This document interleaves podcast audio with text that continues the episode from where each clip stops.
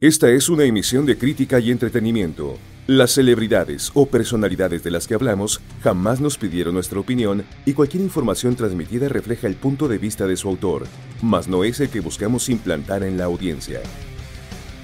Esto es La historia detrás del grito.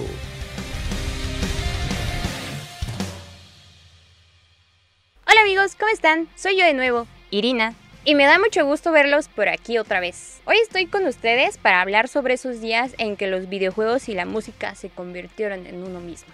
Pero antes de empezar con este video, quiero invitarlos a ser parte del Mexicaos 2020 Online Fest que se va a transmitir este 25 y 26 de julio a través de varias páginas que ya estaremos anunciándoles a través de nuestra cuenta de Twitter. Obviamente, la historia detrás del grito y nuestro canal hermano Black Press también estará transmitiendo. Tenemos una cita este fin de semana en el Mexicaos. No hay pretexto para que no estés ahí porque es totalmente gratis y sin salir de casa. No se pueden perder de este festival con bandas de metal nacionales e invitados internacionales que se estará transmitiendo durante dos días. Nos vemos en el Mexicaos.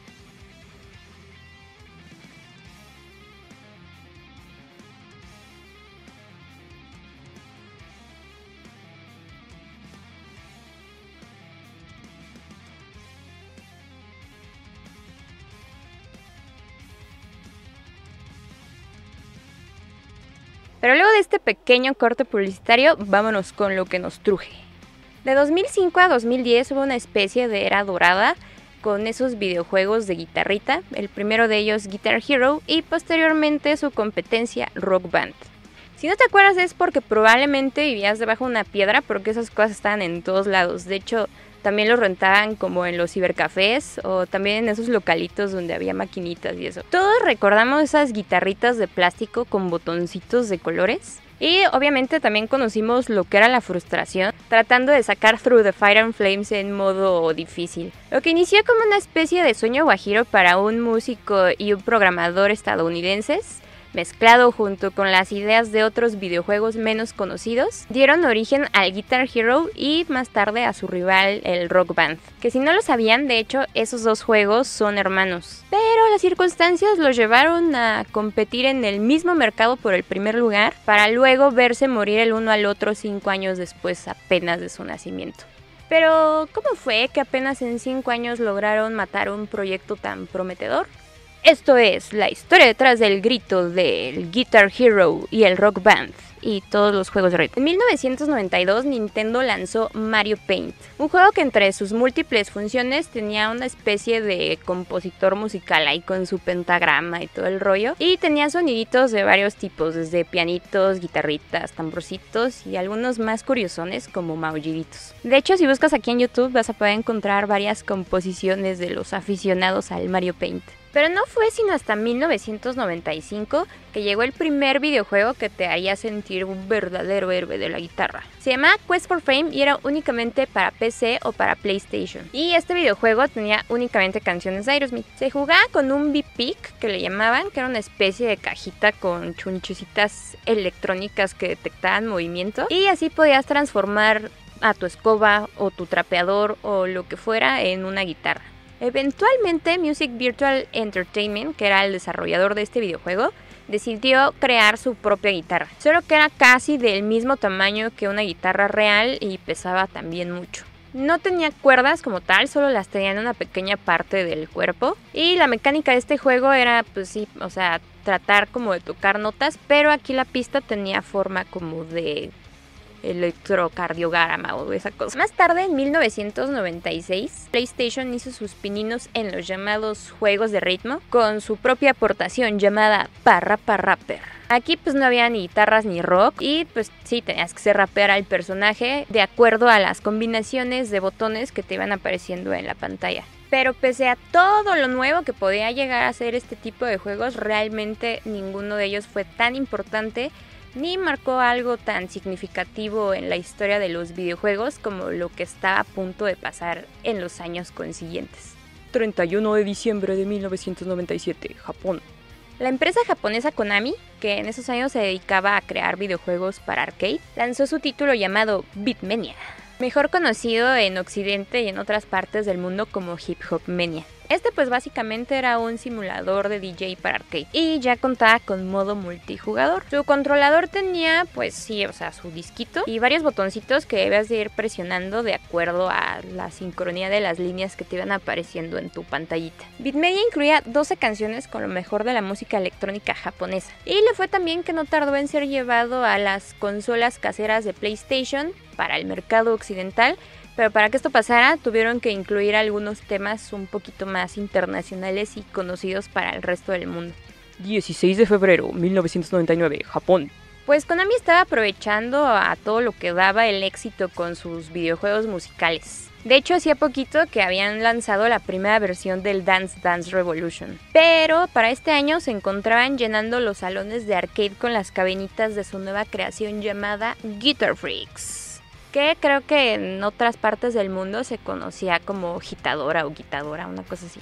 Este juego causaba revuelo y curiosidad debido a su innovador controlador que simulaba una guitarra eléctrica, pero en lugar de cuerdas tenía tres botones. Y también gracias a su original mecánica de juego que se trataba de ir tocando las notas que aparecían debajo de la pantalla una vez llegaran a los indicadores de cada color. Y pues el chiste estaba en tratar de no pasar el límite de errores permitidos porque si no pues te sacaban de la partida y pues ya perdías tu dinero. Tenía tres niveles, Practice, Normal y Expert. Y función de multijugador. Hmm, esto me suena bastante conocido. Para su primera versión se incluyeron 12 canciones, todas ellas con lo mejor del rock, pop y J-pop pues de la época y pues de moda en Japón, ¿no? Además de que según yo tengo entendido también incluía canciones de anime, pero pues la verdad es que no es un dato del que esté 100% segura. Creo que para la gente de esta época el sentimiento de apantallamientos con este tipo de videojuegos se dio principalmente porque pues hasta ese entonces los periféricos eran muy sencillos, no eran tan complejos, ¿no? Si acaso había pues pistolitas y pues un joystick y así, ¿no? Y a la vez pues supongo yo que también como que fabricarlos y después venderlos o comprarlos no era algo tan viable y pues por supuesto tampoco era tan costeable. Casi a la par de su lanzamiento inició también un culto hacia este videojuego, bueno al menos en Japón y pues Konami no dudó en sacarle provecho a su éxito comercial con lo musical, ahora lanzando la segunda parte, Guitar Freaks Second Mix Android Mania. Esto un 10 de julio de 1999 y ahora con 45 canciones nuevamente de artistas japoneses. Para esta versión las guitarras ya comenzaron a tener 5 botones, además de que les cambiaron la forma para que imitaran a las Fender Jazzmaster o a la Fender Mustang. Drone Mania por su parte era pues también un juego para arcade, pero era un simulador de batería con todo y sus pedalitos. El boom siguió y se comenzó a ver a jugadores reunidos en las salas de arcade, se ponían a organizar torneos y competencias y cosas así. Tal cual como pasó en México y en otras partes del mundo con el Guitar Hero y el Rock Band. Solamente que para esos años, principios 2000eros, en América y Occidente se popularizaron más bien los juegos de karaoke o de tapetes de baile. En su momento a Konami le empezó a picar el gusanito de incursionar en el mercado fuera de Japón e instalaron varias cabinitas de Guitar Freaks en algunas convenciones europeas, pero la verdad es que a la gente no le llamó mucho la atención. Esto probablemente haya sido porque el repertorio musical pues, era prácticamente desconocido para todos. Casi de manera paralela en América. En 1997 llegó MTV Drumscape otro simulador de batería, pero esta vez hecho por Debeca Enterprises y solamente para Estados Unidos. Fue muy bien recibido y no solamente por el público joven, sino también por la gente adulta. De hecho, en Las Vegas había de esas cabinitas y era una de las principales atracciones de los casinos. El enorme error que Debeca Enterprises había cometido con su producto fue no incluir una función de conteo de puntos o de aciertos. Y pues la gente necesitaba alimentar su espíritu de competencia. Pero en 1995, en algún lugar recóndito de Boston, Alex Rigopoulos, que era un compositor de música, junto a Eran Ergosi, que era ingeniero eléctrico e informático, crearon la empresa Harmonix. Esto lo hicieron motivados por la idea de que la experiencia de poder tocar música pudiera ser algo accesible incluso para aquellos que no tenían pues habilidades u oportunidades de tocar un instrumento real. La empresa recién había creado un sistema de computadora capaz de crear música algorítmicamente y que podía ser controlado con un joystick, aunque todavía no le encontraban utilidad. No fue sino hasta 1998 que lograron sacar a flote su primer proyecto, The Axe. Que era un juego para PC en CD-ROM, o sea, tenías que meter el CD para poder jugar en tu computadora. Aunque sinceramente no entiendo muy bien cómo era que funcionaba, porque tampoco encontré mucha información al respecto de Diax. Eh, no les fue tan chido, de hecho vendieron como 300 copias. Si por ahí hay algún disco de Diax existiendo todavía, Ah, debe estar perdido en el fondo de alguna caja en un cuarto de Trix. Tras otra serie de intentos fallidos, Rigopoulos y Egosi descubrieron cuál había sido el error con Diax. Y es que a la gente, aunque le resultaba atractivo, se aburría aparentemente después de un rato de estarlo jugando. Y así fue como concluyeron que lo que motivaba a los consumidores a jugar con estos juegos era el intentar recrear ya fueran las canciones o los pasos de baile con total precisión a través de sus propias acciones. Una vez tomado todo esto en cuenta, al igual que lo que habían detectado que había hecho fracasar a MTV Drumscape, que era esa falta del sentimiento de competencia, Harmonix se armó de valor, reformó su empresa y entonces comenzó a trabajar en su próximo videojuego, Frequency. Frequency, financiado por Sony, se lanzó al mercado el 11 de noviembre de 2001. En él vas así como en un túnel octagonal, en donde cada paredcita tiene una pista musical y cada pista tiene secuencias. El chiste es que ahí podías crear tus propios remixes a partir de canciones populares electrónicas de la época. Todo esto acompañado de bellísimos gráficos 2000eros. Le fue bien, pero no tanto, así que decidieron pulir detalles y para 2003 lanzaron una secuela llamada Amplitude. Amplitude básicamente seguía la misma dinámica de juego de su antecesor, salvo algunas variaciones. Y además, aquí ya no había música electrónica, sino canciones que consideraban que eran a lo mejor un poco más populares, incluyendo temas de Pink, de POD, de Blink 182. Y nuevamente la crítica lo trató bien, pero no tanto así los consumidores. En Harmonix esta vez habían pensado que la poca respuesta positiva por parte de los consumidores se debía a que no contenía música normal. Rigopoulos y Egosi comenzaron a entrar en una crisis existencial, en un hoyo de depresión y demás, pero entonces ocurrió un milagro. Junto al airecito de la Rosa de Guadalupe llegó a la vida de Harmonix Red Octane, una compañía que había conocido previamente los experimentos Frequency y Amplitude. Se volvieron fans de estos juegos y más adelante decidieron llamar a Harmonix para desarrollar su propia serie de videojuegos. En este se haría uso de un controlador en forma de guitarra y se habían inspirado totalmente en el japonés Guitar Freaks, del que recientemente se habían enterado que era todo un éxito en Asia. El nombre de esta nueva serie creada para PlayStation fue Guitar Hero. Guitar Hero llegó al mercado el 8 de noviembre de 2005 y sí, venía de la mano con su controlador guitarra eléctrica que eran a imagen y semejanza de las Gibson SG. El videojuego incluía 30 de las canciones más populares del rock de todas las décadas. Otros de los atractivos que Guitar Hero ofrecía a su audiencia era la posibilidad de poder tener un avatar con un diseño más cool. Yo, por ejemplo, siempre elegía Judy Nails. E incluso podías elegir entre varios modelos de guitarra Ibáñez o Gibson para poder darle un poquito más de caché a tu personaje. Y había una dinámica muy padre en la que tus actuaciones dentro del juego generaban dinero y ese dinero era intercambiable por mejoras a tu personaje o a tus guitarras. Pero yo creo que uno de los principales incentivos que la gente encontró en estos videojuegos fue el hecho de que cada uno de los niveles de dificultad significaban una curva de aprendizaje para el usuario. Y pues obviamente también había oportunidad de mejorar tus skills. Y obviamente todo esto alimentaba las ganas y el espíritu de competencia del jugador. Vendieron casi 2 millones de copias y eso que eran únicamente para el PlayStation 2. Y pues ya aprovechando el hitazo, para el año siguiente se lanzó la secuela Guitar Hero 2.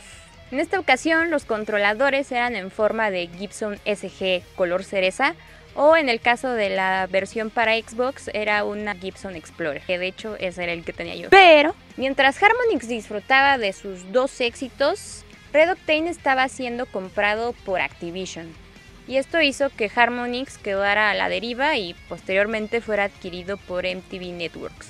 Estas modificaciones privaron a Harmonix de seguir trabajando en el proyecto de Guitar Hero, ahora lo tomó el desarrollador Neversoft. Y junto a Activision se prepararon para algunos meses después lanzar Guitar Hero 3 Legends of Rock. Si me lo preguntan, es uno de mis favoritos. Esto para octubre 2007 y el título significó la catapulta al éxito definitiva para esta franquicia.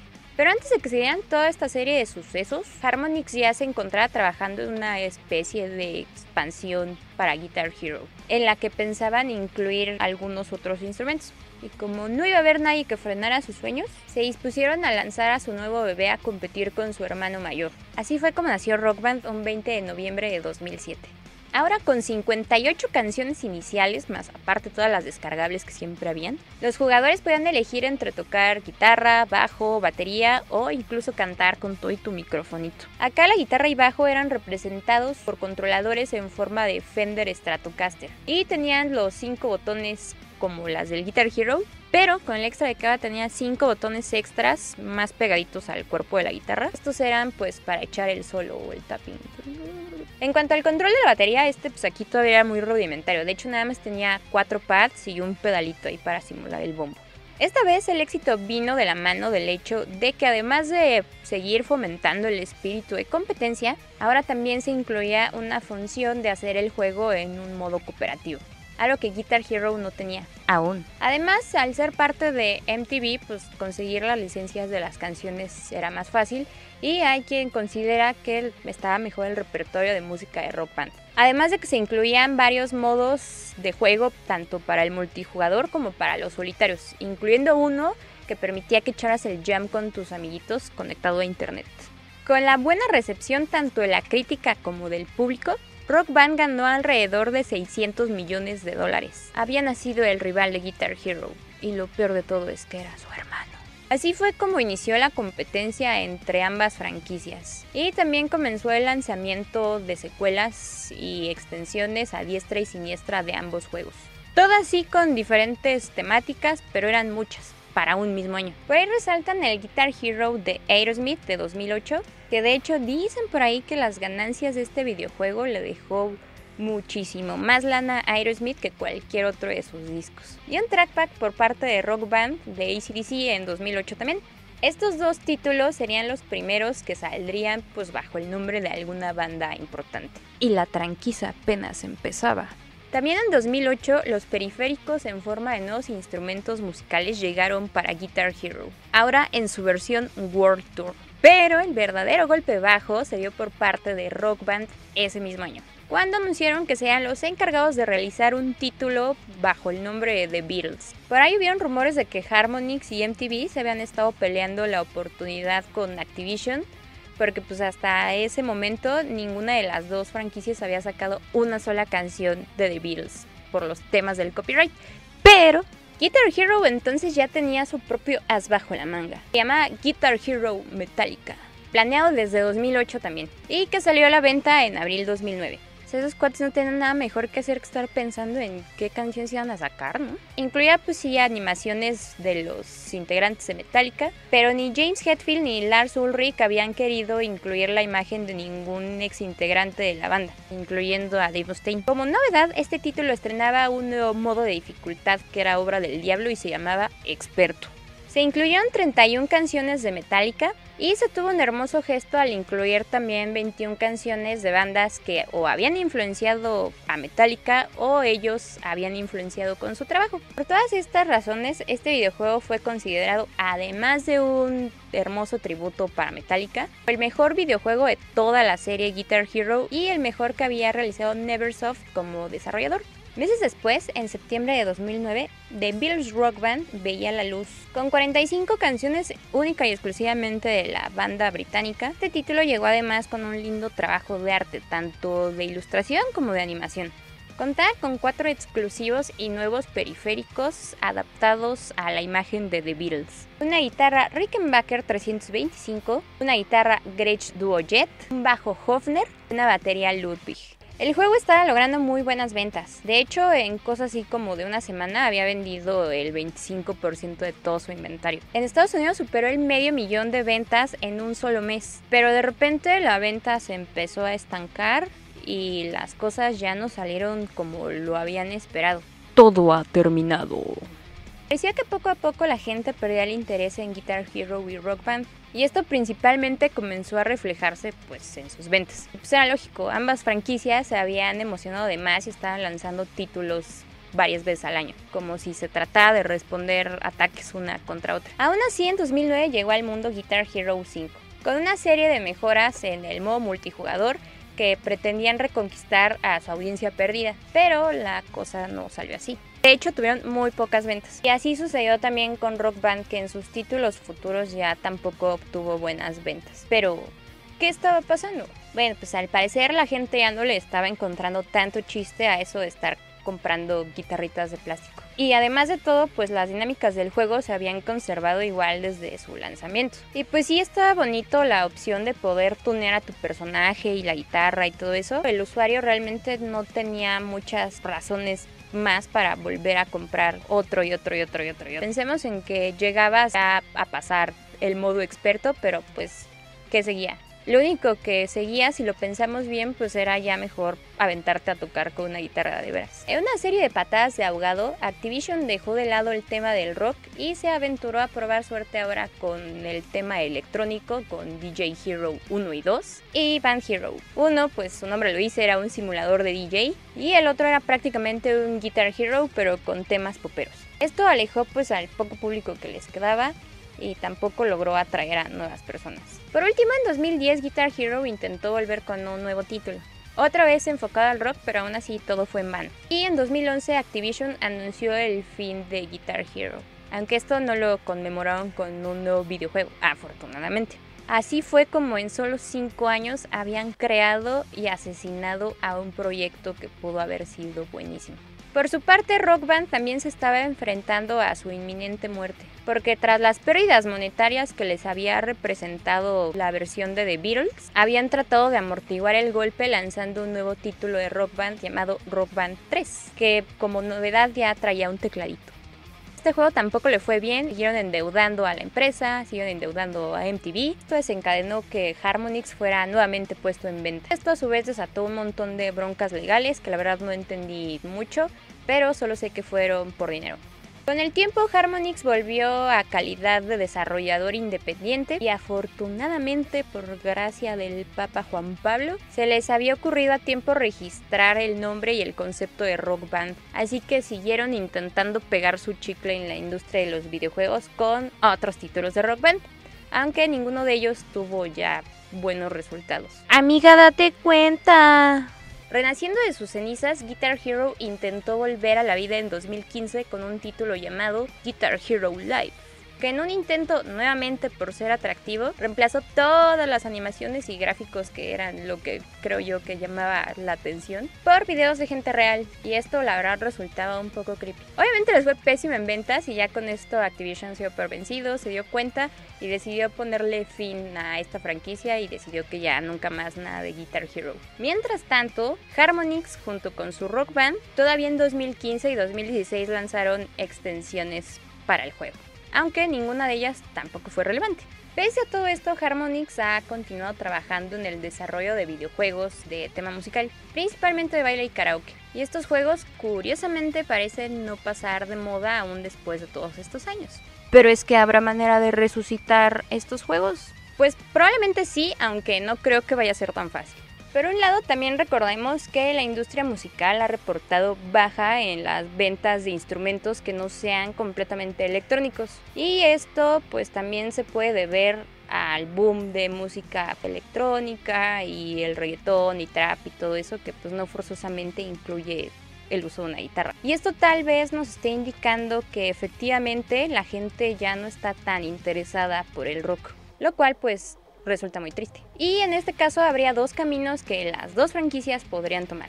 Uno de ellos sería aprovechar la nostalgia de sus fans para renovar sus dinámicas de juego y volverlas a ser atractivas tanto para ellos como para los usuarios nuevos. Esto es algo que Harmonix ya ha estado intentando después de todos estos años. Y no solo me refiero a que se ha tratado de adaptar al mercado nuevo con sus juegos de karaoke o de baile, sino que también hasta donde tengo entendido están o estaban desarrollando un rock band, pero en realidad virtual. Por cierto, algo que creo que no es de mucha ayuda para traer de vuelta a la vida estos videojuegos es el hecho de que pues no podrías streamear o subir gameplays a YouTube o a otras plataformas por los problemas del copyright de las canciones. Like si quieres que haga un video explicando todo sobre el copyright y las plataformas de streaming. Básicamente tendríamos entonces que ver gameplays o streams con por pip o muteados y de hecho si los buscas en YouTube sí hay algunos así. O el segundo camino sería dejar todo como está. La verdad es que el impacto cultural tanto de Guitar Hero como de Rock Band fue más allá de que pues también contribuyó un poco a que pues la chaviza se reuniera y conviviera jugando en su casa o en los torneos que se llegaban a realizar. También fue una plataforma de despegue para muchas bandas que de otra forma quizá no hubieran llegado a oídos de más personas o incluso fue el primer acercamiento que muchos tuvieron con el rock o con un instrumento que de aquí los llevó a aprender a tocarlo. Pudo ser una gran herramienta y un gran videojuego, pero finalmente se cicló y murió. Sea como sea, espero de veras con todo mi corazoncito que el rock no esté muerto o no esté muriendo. Y que por el contrario estemos a punto de vivir un revival de toda esa música bien padre. Por lo mientras no nos queda más que educar a las nuevas generaciones para que se vayan por el camino del metal y no por el del reggaetón o de esas cosas que ya estoy chocha y ya no me gustan. Esas cosas sí son del diablo. Pero ¿Qué se necesita innovar para que estos instrumentos o dinámicas de juego vuelvan a ser atractivas y llamen la atención? ¿Crees que el rock está muerto? Espero tus respuestas y opiniones abajito en la caja de comentarios. Así es como hemos llegado al final de este episodio. No olvides dejar tu like a este video para que salga en el feed de más personas, compartirlos para que otras personas nos conozcan y suscribirte para ver más historias detrás del grito como esta sirve que jalamos a más gente al rock and roll. Puedes seguirme en mis redes sociales, en donde siempre estoy hablando de música y demás cosas darks. Y también no olvides seguir a la historia detrás del grito para enterarte de cuando subimos episodios nuevos o cuando tuiteamos también cosas de interés para la gente darks. Y sintoniza Geek Lab todos los domingos a las 10 de la noche a través de ScreenMX. Recuerda que es el podcast en el que también estoy participando. Yo me despido de ustedes, los veo en el Mexicaos 2020 Online Fest. Soy Irina y nos vemos en la próxima. Bye.